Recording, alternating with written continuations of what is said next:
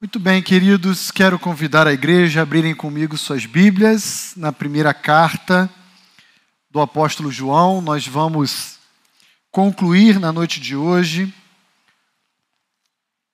o quarto capítulo, o penúltimo capítulo dessa carta, já nos aproximando então do final dela.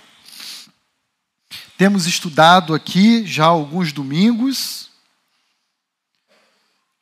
que essa é uma carta que o apóstolo João deseja construir convicções, estabelecer certezas a respeito da fé cristã no coração da igreja do primeiro século.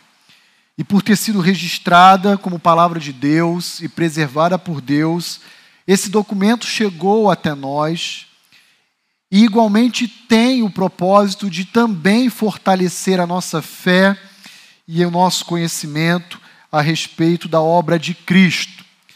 Temos falado, como mencionamos semana passada, que o processo de salvação do homem é um processo que se dá pelas três pessoas da Trindade, pelo Deus triuno. O Pai nos concede o seu Espírito para que possamos ter a segurança da nossa salvação.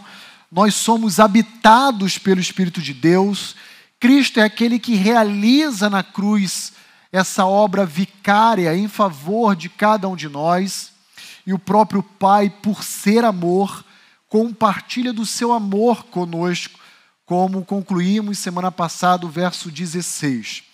Hoje eu quero convidar você a olhar comigo os versos 17 ao 21 de 1 João, capítulo 4, e enxergarmos então nesse bloco curto a importância do amor à vida cristã. Como o amor deve estar presente nos nossos relacionamentos interpessoais. Como o amor deve nortear a nossa conduta. Como o amor deve reorientar as nossas motivações. E eu queria então convidá-la a acompanhar a leitura dos versos 17 até o verso 21 de 1 João, capítulo 4. Faremos essa leitura pausadamente, compartilhando um pouquinho então alguns ensinos que o apóstolo João tem a nos ensinar aqui, a nos orientar. Verso 17 diz assim: Nisto é em nós aperfeiçoado o amor, para que no dia do juízo mantenhamos confiança, pois segundo Ele é, também nós somos neste mundo. No amor não existe medo. Antes, o perfeito amor lança fora o medo. Ora, o medo produz tormento. Logo, aquele que teme não é aperfeiçoado no amor. Vou fazer essa pausa aqui no verso 18 e convidar você a olhar comigo para a primeira máxima que João deseja nos ensinar, olhando para os versos 17 e 18. Qual é a primeira verdade, ou a máxima aqui esculpida pelo apóstolo João? O perfeito amor lança fora o medo. O perfeito amor lança fora o medo. Mas, Pastor Roni, que tipo de medo é esse que o apóstolo João diz que se evade, que desaparece mediante a presença do perfeito amor. Seria esse um medo promovido pela incerteza da continuidade de um emprego numa empresa? Será que seria o medo de um desemprego iminente?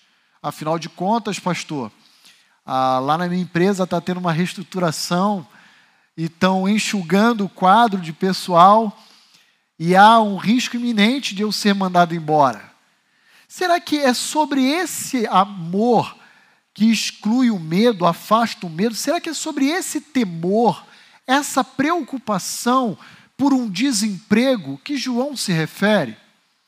Ou seria, por exemplo, o medo decorrente de abrir um resultado de um exame e ser surpreendido por um diagnóstico? Será que é sobre esse tipo de medo que o apóstolo João se refere? Será que é um medo decorrente de um futuro aberto à nossa frente e que nós percebemos não ter a capacidade e o controle de gerir a nossa própria vida e isso promove em nós uma ansiedade, uma incerteza, uma insegurança? Será que é esse tipo de medo que João se refere? Ou, se os irmãos me permitem brincar aqui, será que é o medo de ter que enfrentar aquela enxurrada de boletos bancários que se apresentam diante de nós? E na semana passada eu recebi do meu cunhado um meme formidável. E dizia mais ou menos o seguinte: lute como boleto, porque no final eles sempre vencem. Receberam já esse meme aí? Pelo zap?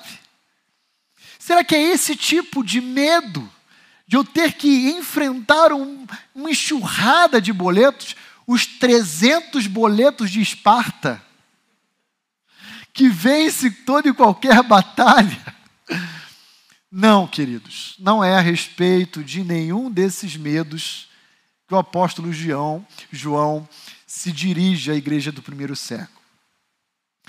João, como diz o próprio verso 17, se refere a um medo específico, aquilo que ele chama de crisisfobia.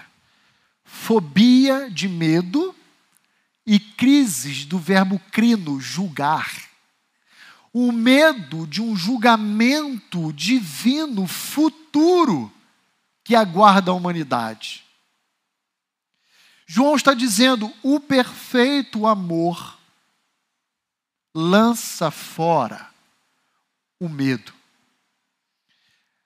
E quando nós olhamos, já no verso 17, esse dia do juízo, parece que João está dizendo a nós na sua carta que havia uma confusão na igreja do primeiro século por parte de alguns cristãos que temiam a morte e aquilo que seguia após a morte. E João vai escrever agora no final do capítulo 4 para tirar do coração e da mente daqueles cristãos do primeiro século, dizendo que nós não temos que temer a morte, nem o que se segue após a morte. Nós não temos que temer nenhum juízo divino futuro. Sabe por quê? Porque o juízo que resultou na nossa salvação, na verdade, ele é passado. Ele não recaiu e nem recairá sobre nós. Ele recaiu na cruz de Cristo. De forma que Cristo pagou o preço pelos nossos pecados. E por causa disso, então, nós não devemos temer nenhum juízo divino futuro. Não temos que nos preocupar se ainda corremos ou não o risco de sermos surpreendidos por uma condenação eterna. João quer tirar do coração dos cristãos do primeiro século esse medo por um dia futuro de juízo.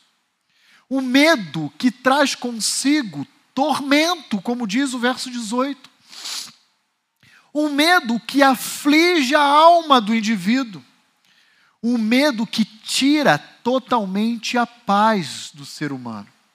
João vai dizer: não precisem temer, vocês não correm o risco de serem confundidos. Ele já tinha falado isso no versículo 13: Deus nos deu do seu espírito. E agora ele quer chancelar, assegurar que nós não precisamos temer nenhum tipo de imprevisto ou surpresa. Se você cresceu num contexto como eu cresci, lá na década de 80 e 90, dentro de ambientes eclesiásticos onde muitas encenações teatrais foram apresentadas ali, é possível que você tenha ah, sido exposto a alguns teatros sobre o juízo final. E muitos desses teatros, infelizmente, ah, não refletiam o ensino bíblico sobre o juízo. Eu me recordo que, ainda criança, pré-adolescente, eu participei de uma encenação teatral assistindo em uma igreja no Rio de Janeiro, onde basicamente aquele que escreveu aquela peça deve ter se inspirado no Alto da Compadecida de Ariano Suassuna. Porque, na verdade, havia uma fileira misturada de crentes e ímpios comparecendo diante do trono de Cristo Jesus. E ali, então, diante da presença, inclusive de Satanás, acusando todos aqueles, um a um, passava numa espécie de um telão o pecado de cada um deles. E aquela fila enorme de crentes e ímpios iam se achegando à presença do trono de Cristo e sendo por Cristo julgado. E isso perpetuou uma ideia falsa, uma fake news bíblica de que o crente passará por isso. Isso não é verdade. O nosso julgamento não é futuro, ele é passado e ele recaiu na cruz do Calvário na pessoa de Cristo Jesus. De forma que não corremos nenhum risco de sermos surpreendidos por uma condenação. E isso é o próprio apóstolo João que nos ensina. Então, eu não tenho costume de colocar em slides, mas dessa vez eu coloquei, porque hoje nós iremos ler muitas passagens para enriquecer exatamente o que 1 João 4 quer nos ensinar. A primeira passagem que eu convido você a olhar comigo, e será projetado aí no slide, é um texto que todos certamente já conhecem, de João 3,16, e que vai até o verso 18 que eu quero destacar, que diz assim: ó, Porque Deus amou o mundo de tal maneira que ele enviou o seu Filho unigênito, Jesus Cristo, a esse mundo ah, para que todo aquele que nele crê não pereça, mas tenha a vida eterna. Porquanto Deus enviou o seu Filho ao mundo com um propósito bem definido, não para que julgasse o mundo, mas para que o mundo fosse salvo por ele. Mas, como diz os versos anteriores, lá no capítulo 1, os seus o rejeitaram. Mas aqueles que creram em Cristo como Filho de Deus, foi-lhes dado o poder de se tornarem filhos de Deus. E aí ele continua dizendo agora no verso 18: quem em Cristo crê, quem nele crê, não é julgado. O que não crê já está julgado, porquanto não crê no nome do unigênito Filho de Deus. O que João quer nos dizer é que nós podemos fechar os nossos olhos aqui na terra a qualquer instante, tranquilamente, seguros e certos de que não seremos surpreendidos porque aquele que crê em Cristo não será julgado. Por que, João? Porque Cristo já foi julgado em nosso lugar, na cruz do Calvário. Cristo já nos substituiu nesse juízo, onde a ira de Deus recaiu sobre ele. Portanto, todo e qualquer cristão todo aquele que já depositou a sua fé em Cristo Jesus como Senhor e Salvador da sua vida, ao fechar os seus olhos aqui na terra, abrirá os seus olhos nos céus, sem qualquer risco de como na minha infância eu vi em peças teatrais, de termos que entrar numa fila e sermos expostos no telão com o pecado da nossa vida inteira e no final Jesus falar: "É, vou quebrar teu galho, você vai ser salvo". Isso não é verdade, isso não vai acontecer. Se olharmos para Lucas 19, na parábola do rico e do Lázaro, nós vamos ver que Lázaro, aquele mendigo, morreu e ele foi cortejado por anjos, e agora, depois da sua morte, ele está no seio de Abraão se banqueteando. Ele está em paz, ele está em abundância. Não há risco algum para aqueles que professam sua fé em Cristo Jesus. Quem nele crê não é julgado. Mas há ainda uma outra passagem, dois capítulos depois no Evangelho de João. Agora no capítulo 5, verso 24, e você tem aí projetado também. Olha lá aqui que o próprio Senhor Jesus vai dizer: Em verdade, em verdade eu vos digo, quem ouve a minha palavra e crê naquele que me enviou, tem a vida eterna. Não entra em juízo. Não entra em juízo. Por quê? Porque passou da morte para a vida. Parece que aqueles gnósticos que estavam metidos, infiltrados dentro da igreja do primeiro século. Chegou a gerar dúvida na mente e no coração de muitos cristãos sinceros, que inclusive passaram a duvidar a respeito da sua própria salvação.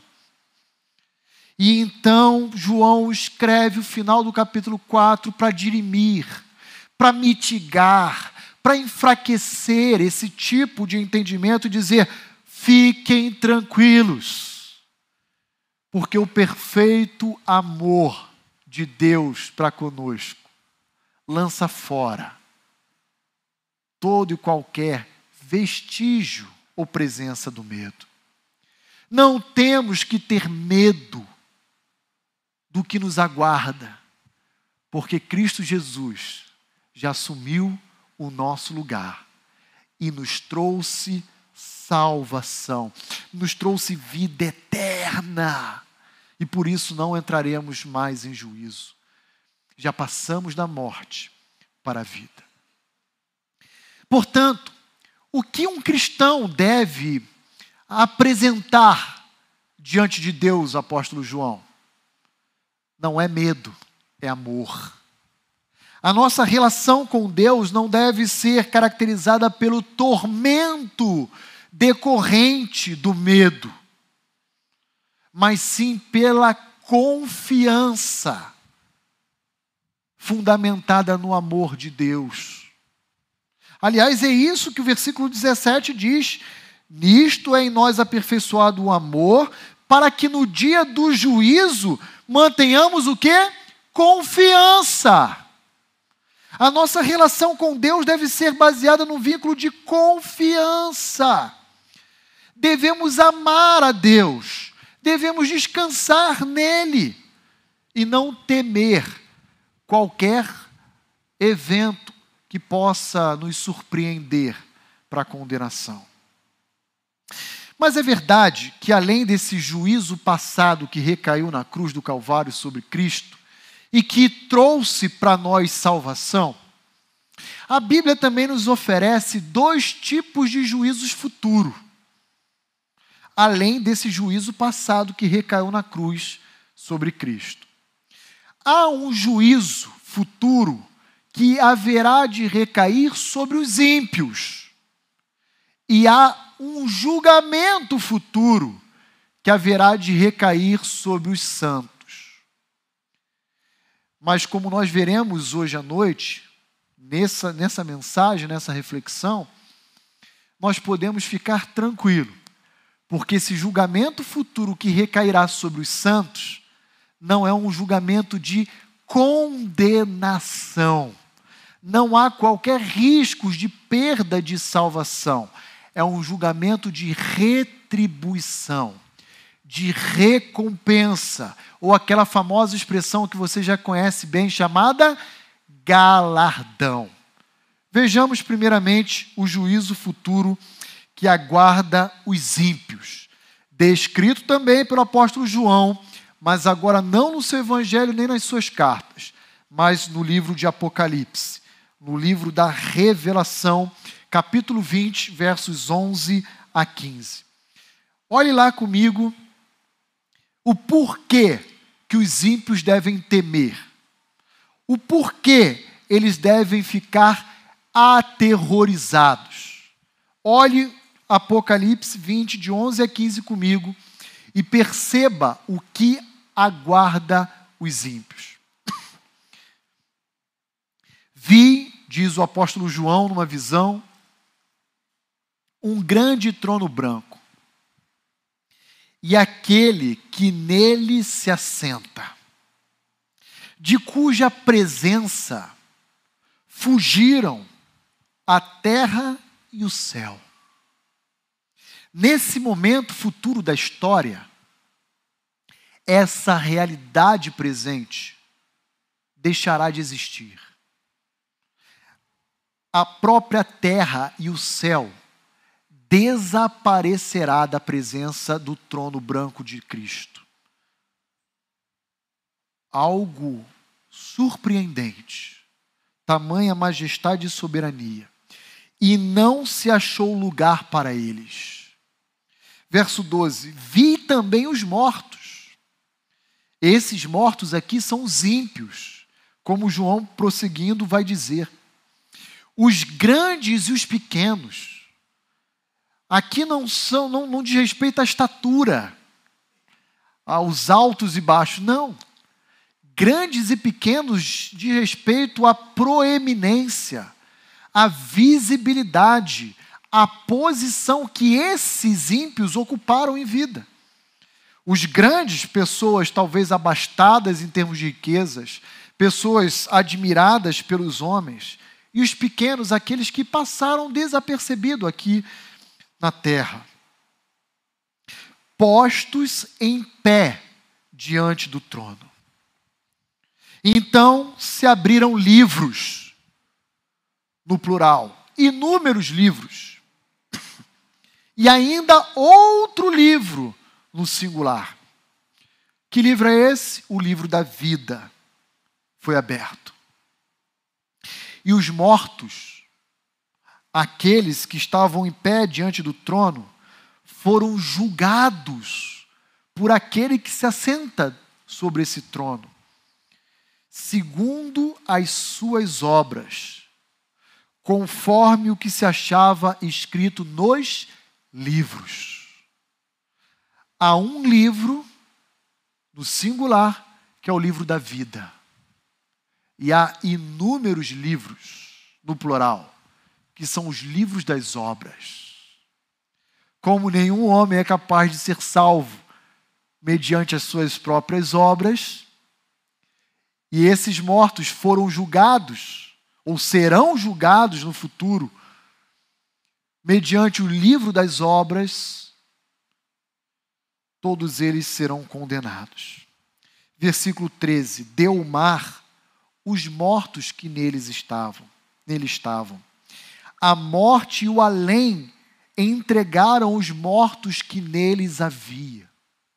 Queridos, o que nós temos aqui, diante da visão de João, é o seguinte: ninguém escapará. Todos serão apresentados diante do trono do Cordeiro. Todos os ímpios. Porque aqui o julgamento recai exclusivamente sobre os ímpios. Não terá um ímpio sequer que conseguirá se evadir desse juízo futuro. E foram julgados, um por um, segundo as suas obras. Então a morte e o inferno, aqui de forma personificada pelo apóstolo João, foram lançados para dentro do Guiena, do lago de fogo e enxofre. Veja, até a morte e o inferno, que é esse ambiente intermediário provisório de tormento, serão lançados numa espécie de condenação definitiva sobre eles. Esta, diz o apóstolo João, é a segunda morte. Ora, qual foi a primeira? A morte física. A ruptura entre a sua parte material e imaterial. Agora, agora em Apocalipse 20, é a segunda e última morte. É uma morte definitiva, a do lago de fogo e enxofre, a que serão lançados no Guiena para os séculos dos séculos. Verso 15: Se alguém não foi achado, escrito no livro da vida, esse foi lançado dentro do Guiena, do lago de fogo e enxofre. Do lago de fogo e enxofre. É por isso que o apóstolo João, ele está dizendo na sua carta: não temam. Sabe por quê? porque Cristo nos livrou desse julgamento futuro. Isso aqui estava reservado para mim e para você. Mas aquele que crê no Filho não passa mais, não entra em juízo, porque já tem a vida eterna, porque já passou da morte para a vida. Mas para aqueles que ainda não receberam a Cristo, ah, para esses, existe uma advertência do apóstolo João: temam e tremam, se desesperem,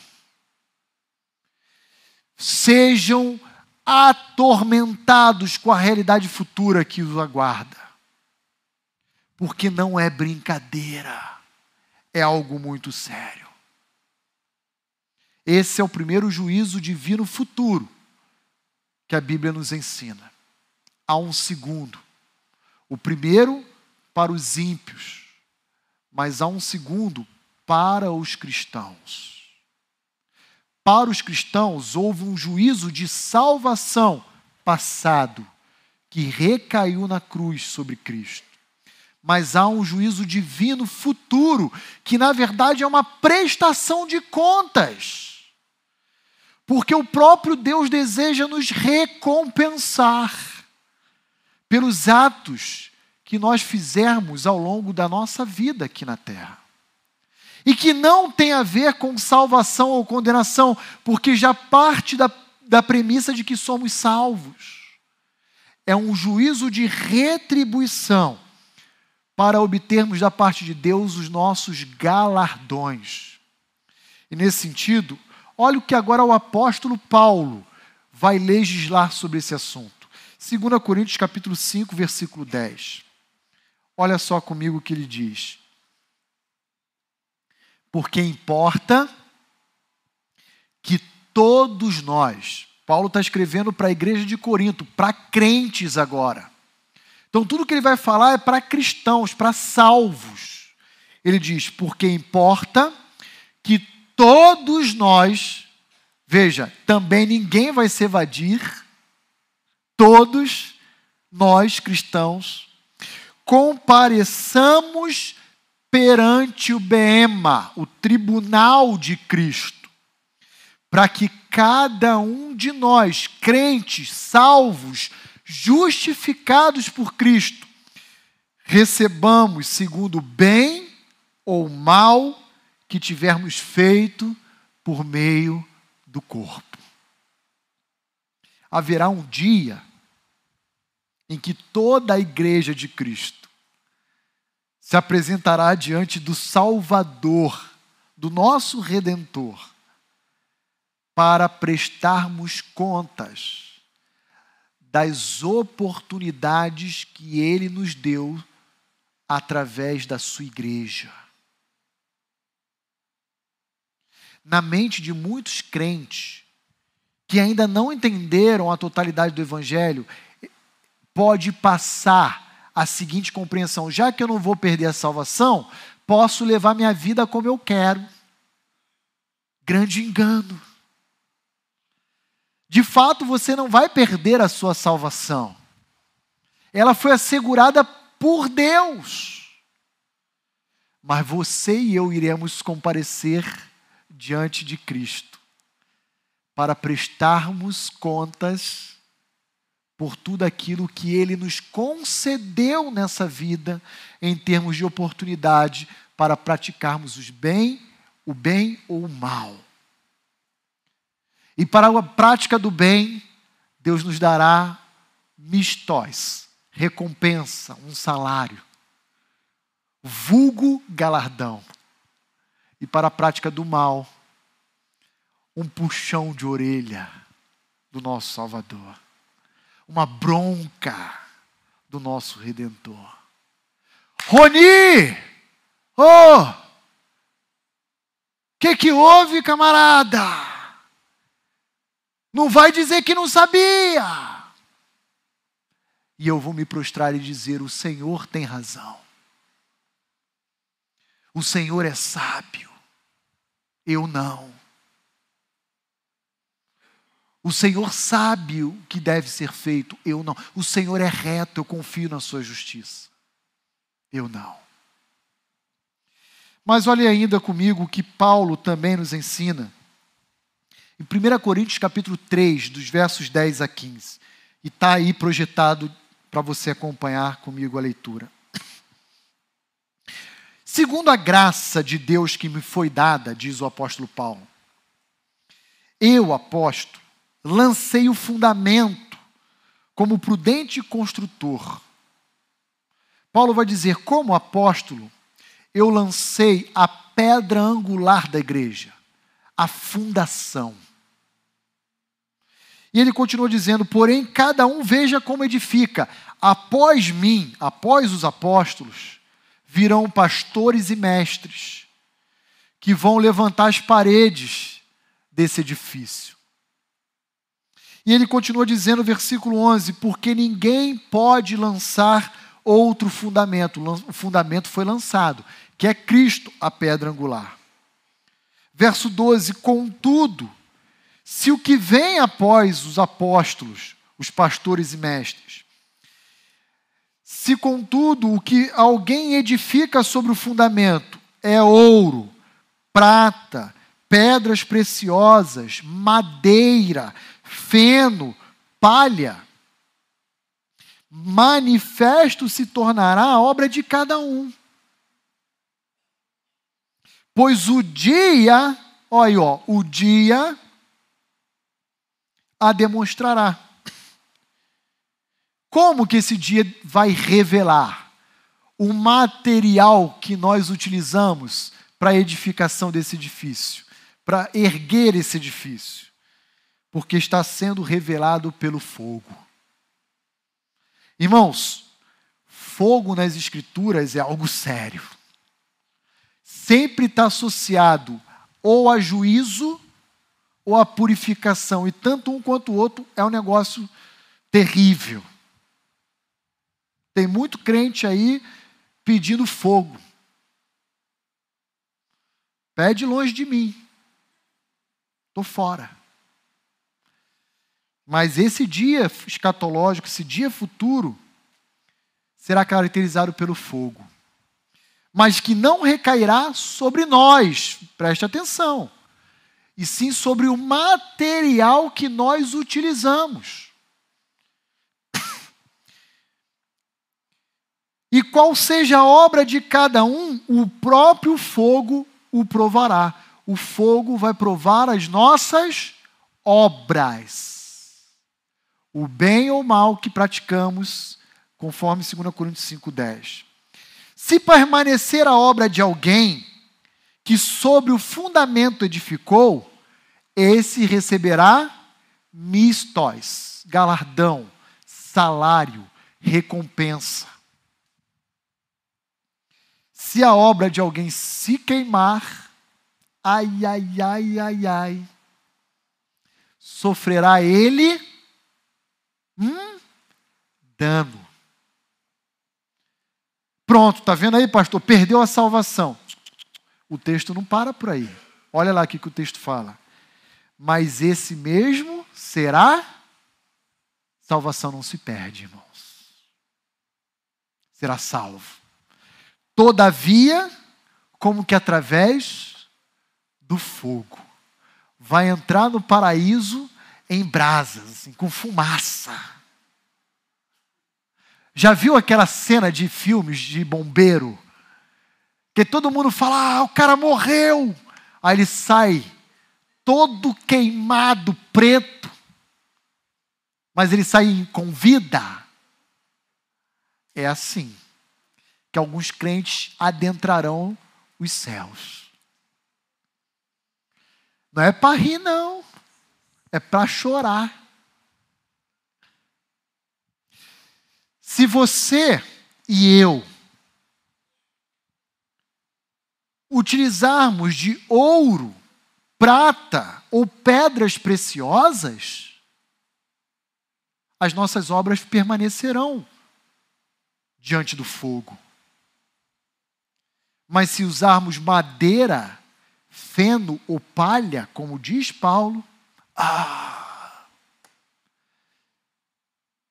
se tornará cinzas, cinzas, se queimará. E com a queimada desse material, diz o texto, sofrerá ele dano, uma baita bronca uma baita admoestação. Como é que você faz isso? Eu te redimi na cruz do Calvário e te trouxe para uma novidade de vida. E você perdeu de vista isso. Ah, queridos,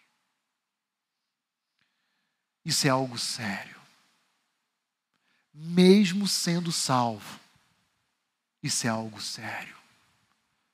O meu desejo, como pastor da Igreja Batista Vida Nova, é que todos nós, sem exceção, quando comparecermos diante do tribunal de Cristo, ouçamos do nosso Salvador: Vinde, benditos do meu Pai e não como é que você desperdiçou essas oportunidades.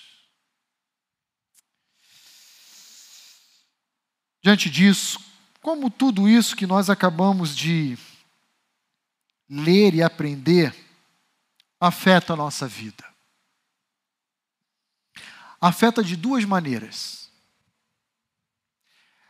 Há uma implicação direta sobre aqueles que ainda não receberam a Cristo, e há uma implicação direta sobre aqueles que já professam a Cristo como seu Senhor e Salvador pessoal. Se na noite de hoje houver alguém entre nós, ou mesmo nessa transmissão, que ainda não recebeu a Cristo como seu Salvador pessoal, o que João está dizendo a você na noite de hoje é o seguinte: Tenha medo sim. Tenha medo. Essa parte do Evangelho é para te estremecer. É para você perder a sua noite de sono. É para você ficar apavorado, atormentado. E por quê? Porque chegará um momento, em um dia futuro, é que você será julgado e condenado. João não é polido na sua na sua palavra, muito menos Paulo. João não quer ser politicamente correto. Ele quer ser fiel a Cristo Jesus. Mas há uma boa notícia para você. E a boa notícia é que hoje você tem a oportunidade de ouvindo o Evangelho, se curvar diante do Salvador Jesus Cristo. E essa é uma decisão que só você pode tomar. E você só será levado a tomar se o Espírito Santo te convencer do pecado, da justiça e do juízo. Portanto, na noite de hoje eu quero convidar você, do lugar onde você se encontra, a fechar os seus olhos e a clamar a Deus por arrependimento, por vida eterna, confessando os seus pecados e a sua necessidade por Cristo. Não adie esse convite. Ele é urgente. Ele é urgente. Mas há ainda também uma implicação para aqueles que já receberam a Cristo. Se você, assim como eu, Roni, já entendeu a mensagem do Evangelho e entregou sua vida a Cristo, a boa nova é que você não precisa mais temer a morte, nem o que vem após ela. Não precisamos ter medo, não precisamos nos apavorar. Mas eu e você temos a responsabilidade e o compromisso de vivermos uma vida de retidão, de santidade e de entrega. Porque Cristo nos redimiu para que nós andássemos em uma novidade de vida. Já não deve viver mais nós e Cristo sim em nós, de tal forma que a vida que vivemos agora na carne, vivemos em Cristo Jesus. Se eu e você formos negligentes a essa verdade, não se iludam. Sofreremos danos, ainda que não venhamos a perder a nossa salvação. Volte comigo para 1 João capítulo 4.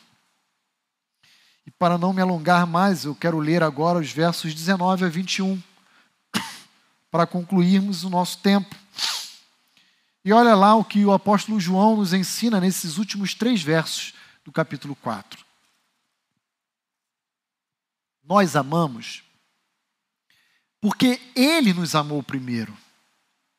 Se alguém disser eu amo a Deus e odiar a seu irmão, é mentiroso. Pois aquele que não ama a seu irmão, a quem vê, não pode amar a Deus a quem não vê. Ora, temos da parte de Deus este mandamento: que aquele que ama a Deus ame também ao seu irmão. O amor de Deus pelo homem, por mim e por você, não é resultado do nosso amor primeiro por Ele. É exatamente o contrário.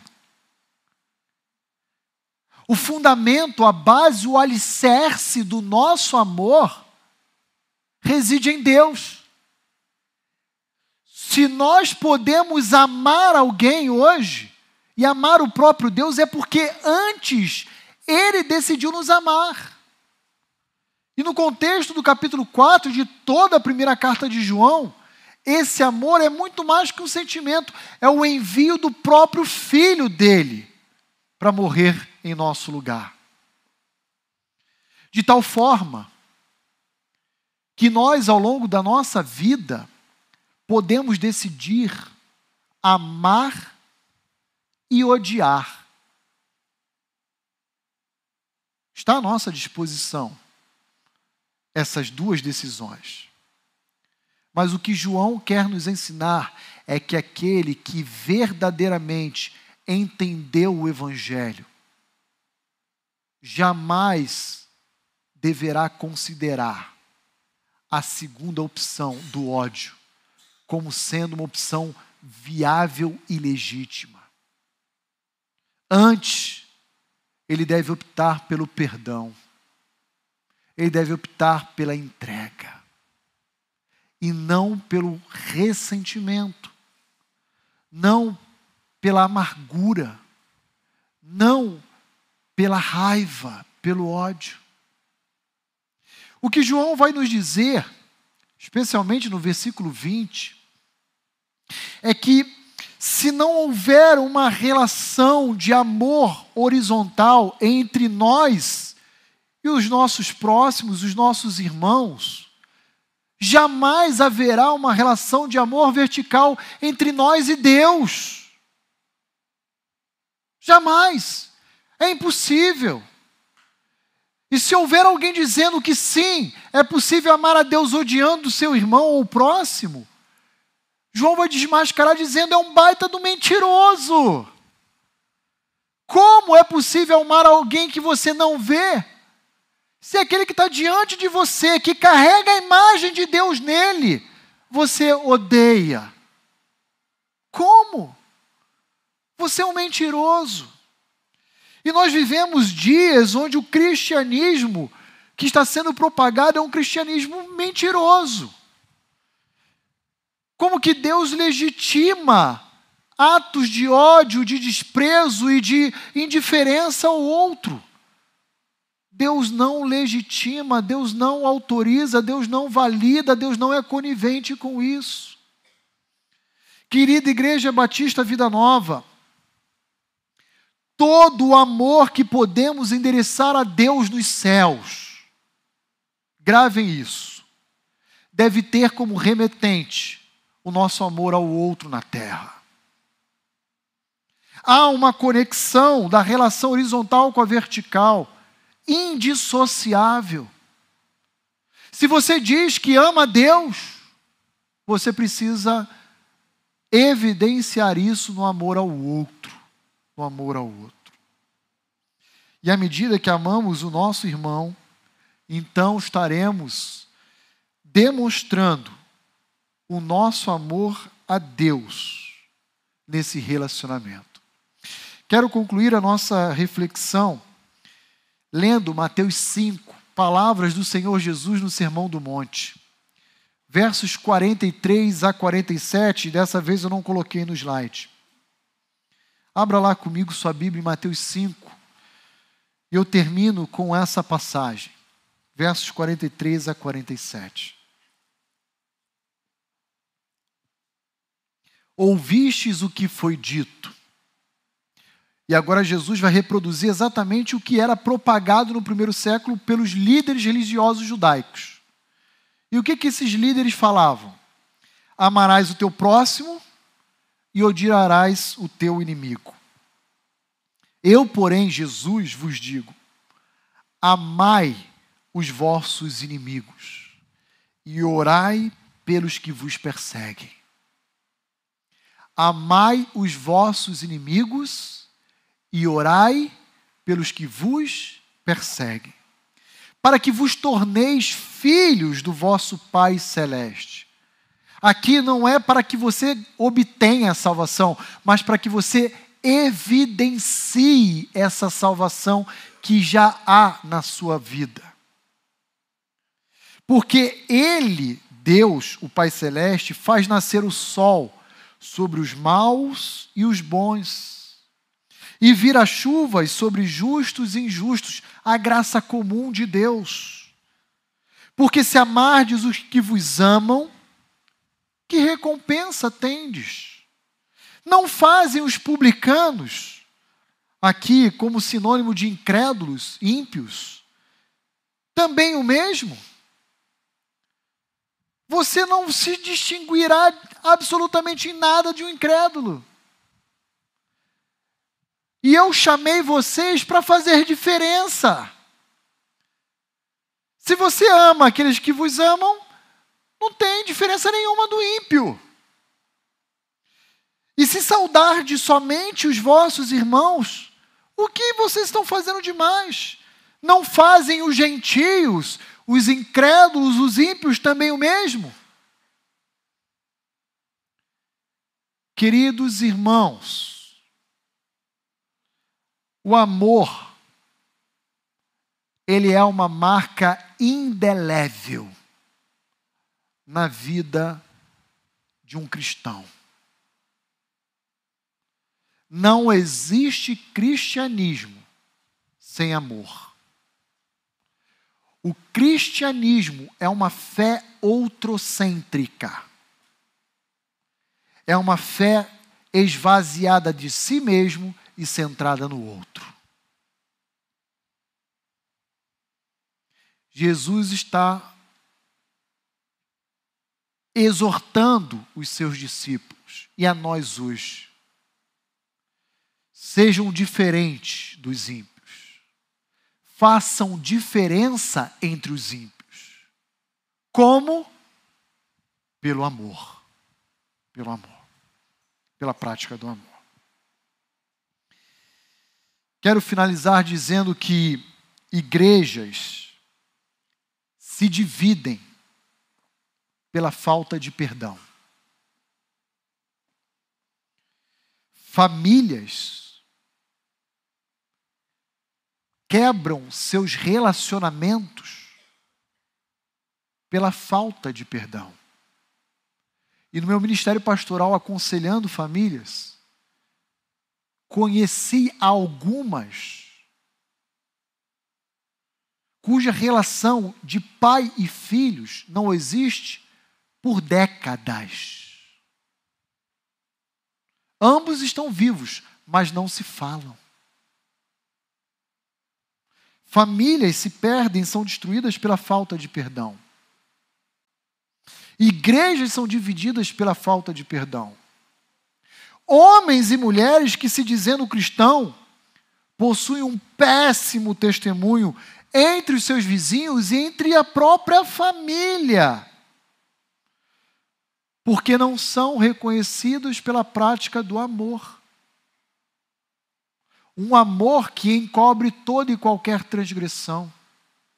São reconhecidos antes pela vingança, pelo senso de justiça própria.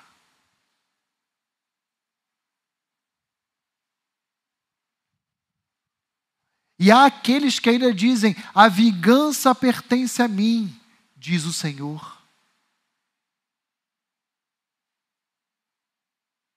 Faze-me instrumento das tuas obras, Senhor. E eu darei o troco àquele que me ofendeu.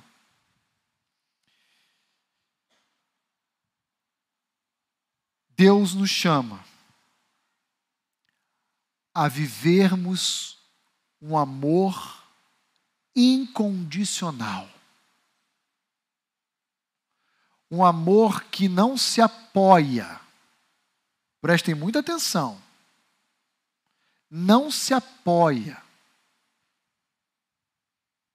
Se o meu ofensor reconhece o seu erro e pede perdão ou não. Ele é incondicional.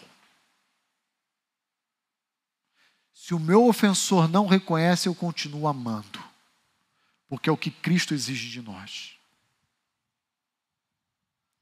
Você é um verdadeiro cristão?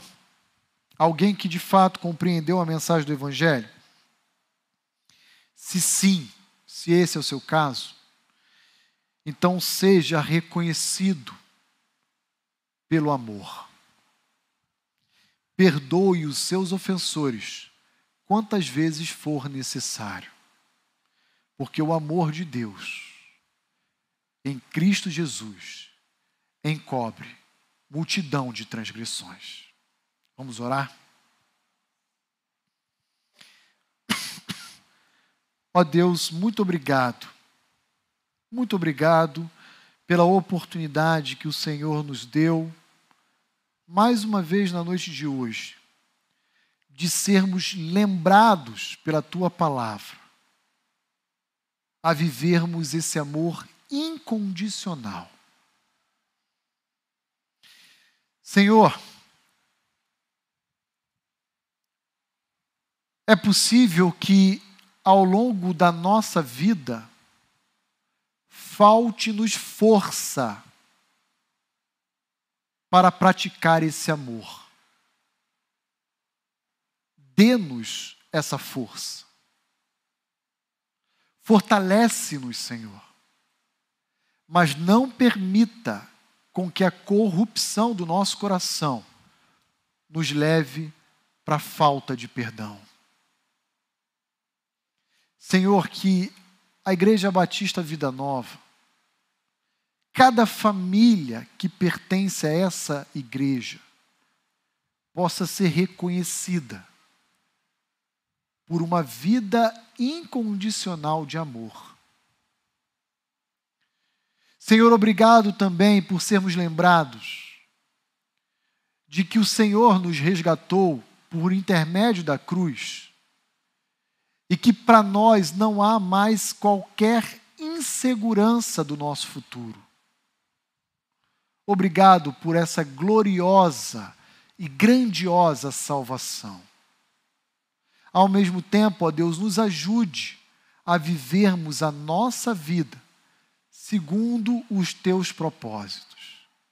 E se houver alguém, ó Deus, que na noite de hoje ainda não entregou sua vida a Cristo, que possa, por ato do convencimento do teu Espírito Santo, tomar essa decisão, essa decisão ao lado de Cristo de forma urgente, antes do término desse culto. Não apenas aqui nesse salão, mas também aqueles que serão alcançados pelo Senhor, direcionados através desse vídeo, dessa transmissão. Eu peço isso a Ti, em nome de Cristo Jesus. Amém. Amém. Nós vamos caminhar para o final do nosso culto. E eu quero convidar o Ministério de Louvor a vir aqui à frente para nós adorarmos a Deus com uma última canção. Mas eu quero dar uma palavra àqueles que estão nos visitando pela primeira vez na noite de hoje. E essa palavra é a seguinte: não saia desse salão após o culto sem passar ali ao fundo e retirar um presente da nossa igreja para você nós temos uma singela lembrança que nós queremos deixar para você e para sua família. Então, logo após a oração final, passa lá e pega uma lembrança com um dos nossos introdutores. E quem sabe volte outras oportunidades para adorar a Deus conosco. Nosso desejo é que você faça da nossa igreja uma extensão da sua família. Vamos louvar ao Senhor.